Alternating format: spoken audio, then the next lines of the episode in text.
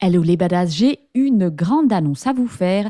Je vais faire mon premier webinaire le 28 mars 2024 à 20h. Donc on se retrouve et on va parler d'émotions puisque on va essayer de répondre à la question faut-il contrôler ses émotions pour interagir avec son cheval? Alors cette question vient parce qu'on entend souvent les coachs, les profs nous dire tu dois laisser tes émotions au vestiaire. Donc on va vraiment explorer toutes les facettes des émotions, que ce soit les émotions de l'humain, les émotions du cheval et voir qu'est-ce qu'on peut faire avec tout ce bazar pour interagir avec harmonie avec son cheval. Alors n'oublie pas, si tu veux t'inscrire, tu vas dans la description du podcast, tu cliques sur le lien. C'est un webinaire qui est organisé avec Laetitia de Prenez Place. C'est le 28 mars à 20h. Le lien est dans la description du podcast et sur Instagram dans mon Linktree. Donc n'hésite pas à aller réserver ta place.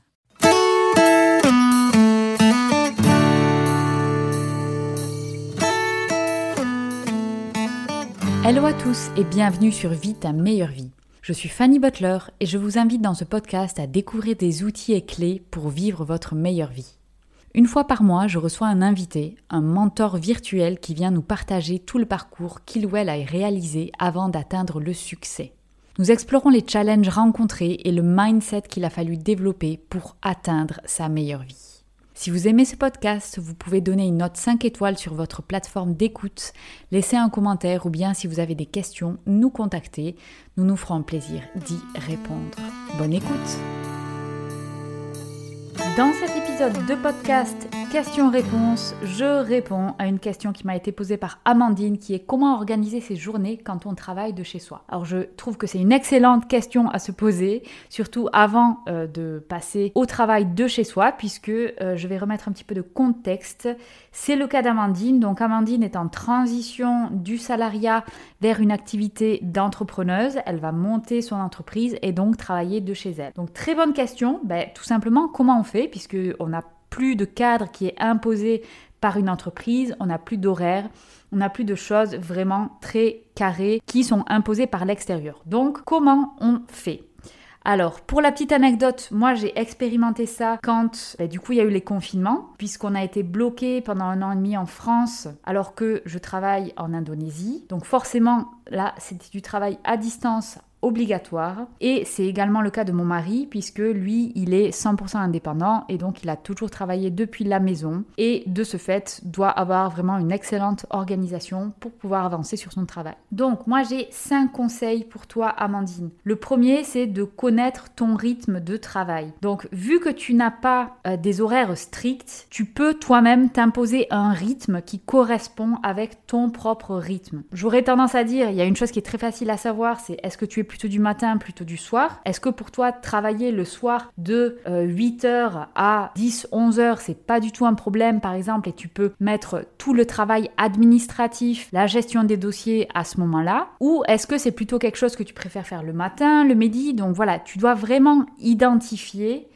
quels sont les moments où tu vas plutôt faire des tâches qui vont te demander de la concentration, des tâches derrière un, ordinateur, des tâches intellectuelles. Évidemment, vu que c'est pour travailler dans l'immobilier, tu vas avoir des visites à planifier dans ta journée. Donc ça, euh, il faut que tu clarifies dès maintenant. Est-ce que tu mets forcément les visites pendant la journée? Est-ce que tu dis non, moi je veux être quelqu'un de flexible pour les clients et pouvoir le faire le soir quand eux ils sortent du travail? Voilà, donc il faut un, connaître ton rythme et essayer de mettre toutes tes tâches en fonction de ton rythme journalier à toi. Ça, évidemment, c'est l'idéal et ce n'est possible que quand tu es dans une position d'entrepreneur. Cela dit en passant un petit bémol, moi, c'est quelque chose que je fais. Je suis pas du tout efficace sur de la rédaction de rapports le matin.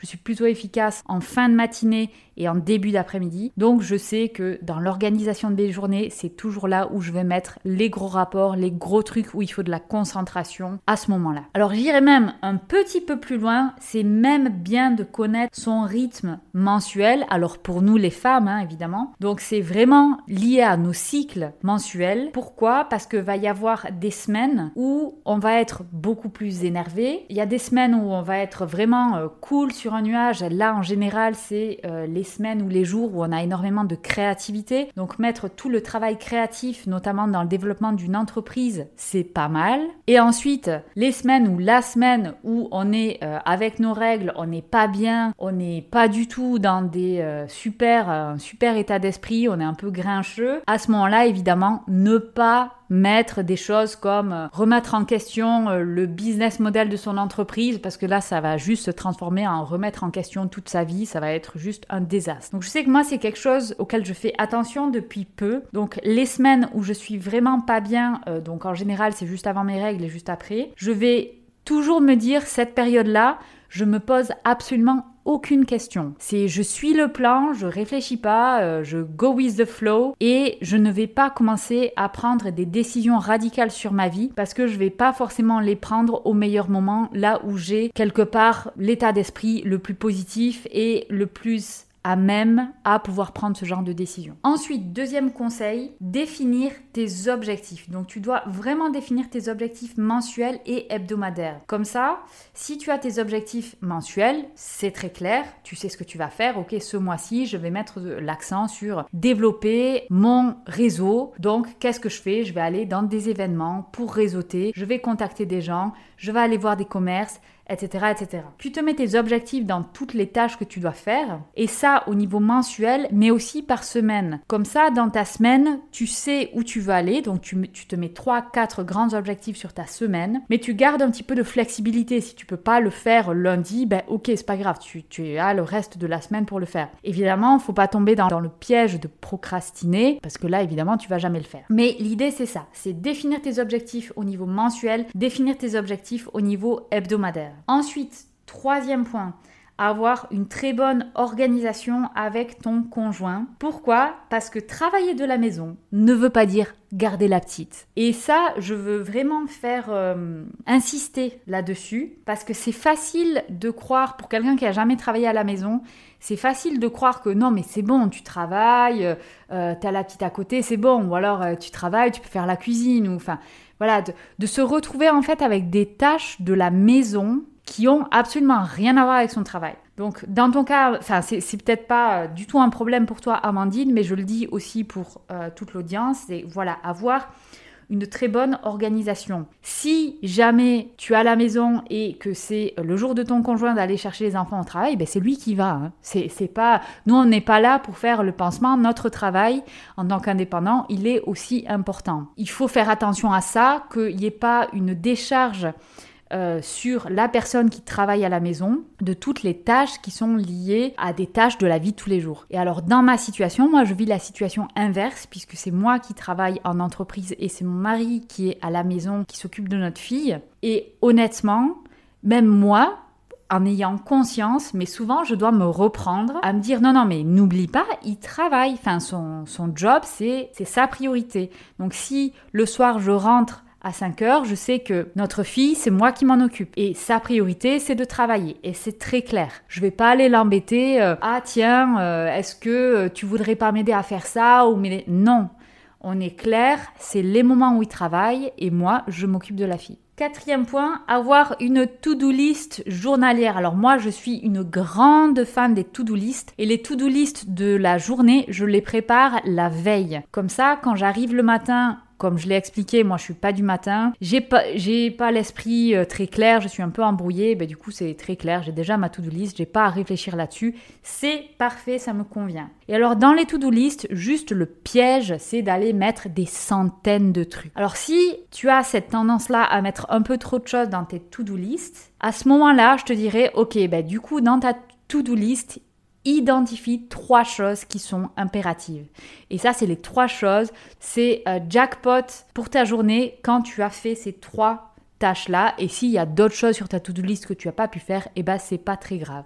Donc comme ça, ça te permet en fait de prioriser et de pas se retrouver avec des to-do list à rallonge où on est en train de courir d'une action après l'autre. Et enfin, la dernière chose, le cinquième point, et c'est quelque chose qui est important et que moi, je dois me répéter souvent, c'est de prévoir des temps de pause. Donc être très très clair sur, voilà, là, stop, ce week-end-là, où ces soirées-là, voilà, c'est très clair, là je ne travaille pas. Parce que le piège évidemment quand on travaille de la maison, c'est que du coup, il n'y a plus de séparation claire entre le travail et la vie à la maison, puisque ben, les deux se rejoignent. Et donc, il faut aussi s'aménager des temps de pause et être très clair. Donc en gros, le cadre, il faut se le donner soi. Donc là, je viens de donner plusieurs outils, mais il y en a un qui est important, c'est ça, c'est dans son timing de se prévoir des temps de pause. Voilà, donc je vais récapituler les cinq points, les cinq conseils pour organiser ses journées quand on travaille à la maison. Numéro 1, connaître son rythme journalier, voire même mensuel. Numéro 2, définir des objectifs mensuels et hebdomadaires. Numéro 3, avoir une bonne organisation, une bonne communication avec son conjoint. Travailler de la maison ne veut pas dire faire également les tâches de la maison.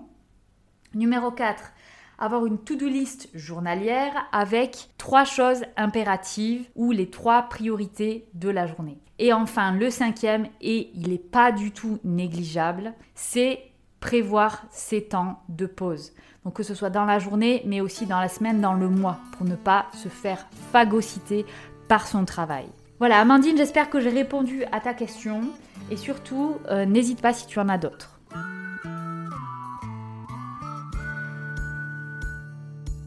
J'espère que ce podcast vous a plu. N'hésitez pas à l'envoyer à un ami, à le partager, à le liker, à l'enregistrer, à laisser des commentaires, laisser une note. Tout ça est très important pour la visibilité du podcast et la transmission du message. Je vous rappelle également que vous avez des ressources gratuites sur le blog, le podcast, la chaîne YouTube. Vous pouvez retrouver sur www.vitameilleurvie.com et sur Instagram, la meilleure vie de Fanny. Vous retrouvez également toutes les news et les actualités de ce projet. Merci à vous